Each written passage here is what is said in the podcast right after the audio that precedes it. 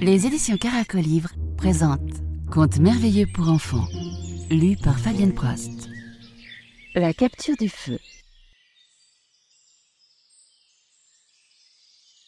C'était il y a bien longtemps, alors que les hommes comprenaient le langage des animaux, et que le coyote gris, le chien des prairies, était l'ami et le conseiller de l'homme.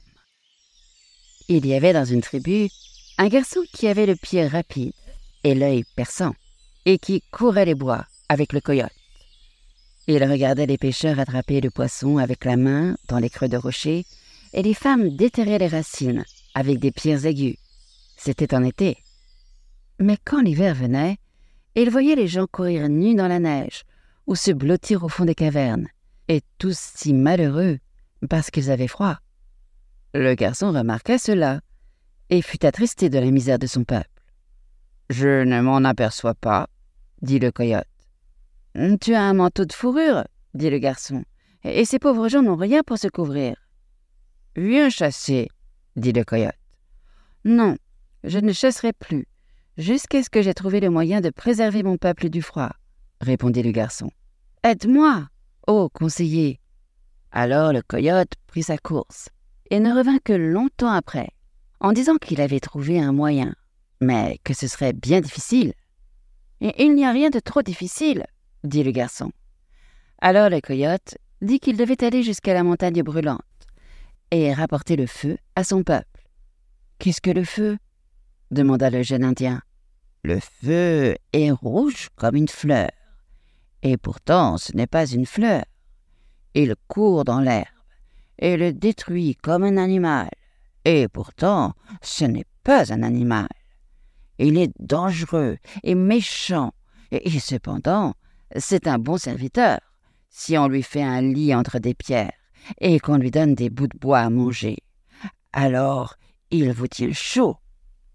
J'aurai ce feu, dit le garçon. D'abord, il obtint du peuple qu'on lui donna cent bons coureurs. Puis, ils se mirent tous en marche, avec le coyote, pour la montagne brûlante. À la fin de la première journée, ils laissèrent sur la piste le plus faible des coureurs en lui disant d'attendre.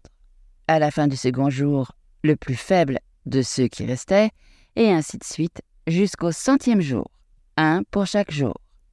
Le garçon et le coyote restèrent seuls pour la dernière partie du voyage.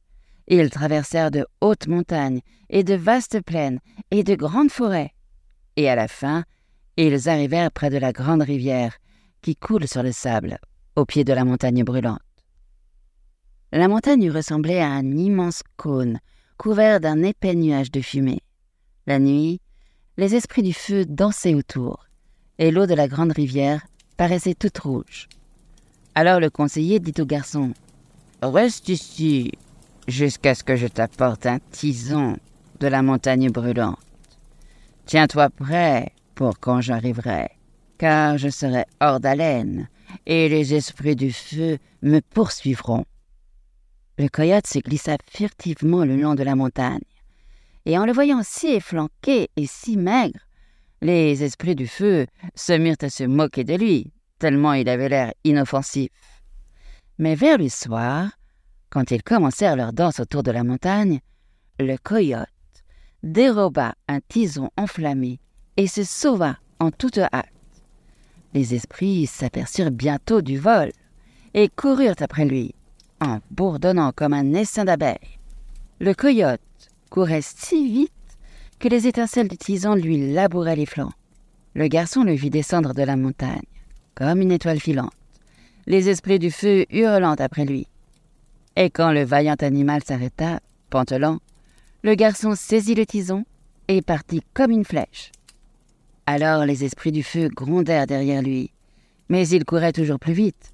Et enfin, il atteignit le premier coureur, qui se tenait le corps penché, prêt à partir. Il lui tendit le tison, et l'autre s'élança à son tour. Ainsi, le tison enflammé passa de main en main avec les esprits du feu enragés après lui, jusqu'aux montagnes de la neige, qu'ils ne pouvaient pas franchir.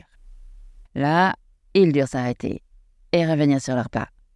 Mais les coureurs l'un après l'autre, se passant le tison brûlant, rouge la nuit, violet le jour, arrivèrent enfin dans leur tribu. Et là, ils firent un lit au feu au milieu des pierres, dans un coin de la caverne, et ils le nourrirent avec des morceaux de bois, comme le conseiller le leur avait dit. Et le peuple se réjouit à sa chaleur. Le garçon reçut le nom de porteur du feu, et toujours depuis lors, le coyote et ses descendants ont conservé la marque du feu, car sur leurs flancs, on voit la fourrure jaunie partout où les flammes du tison ont passé.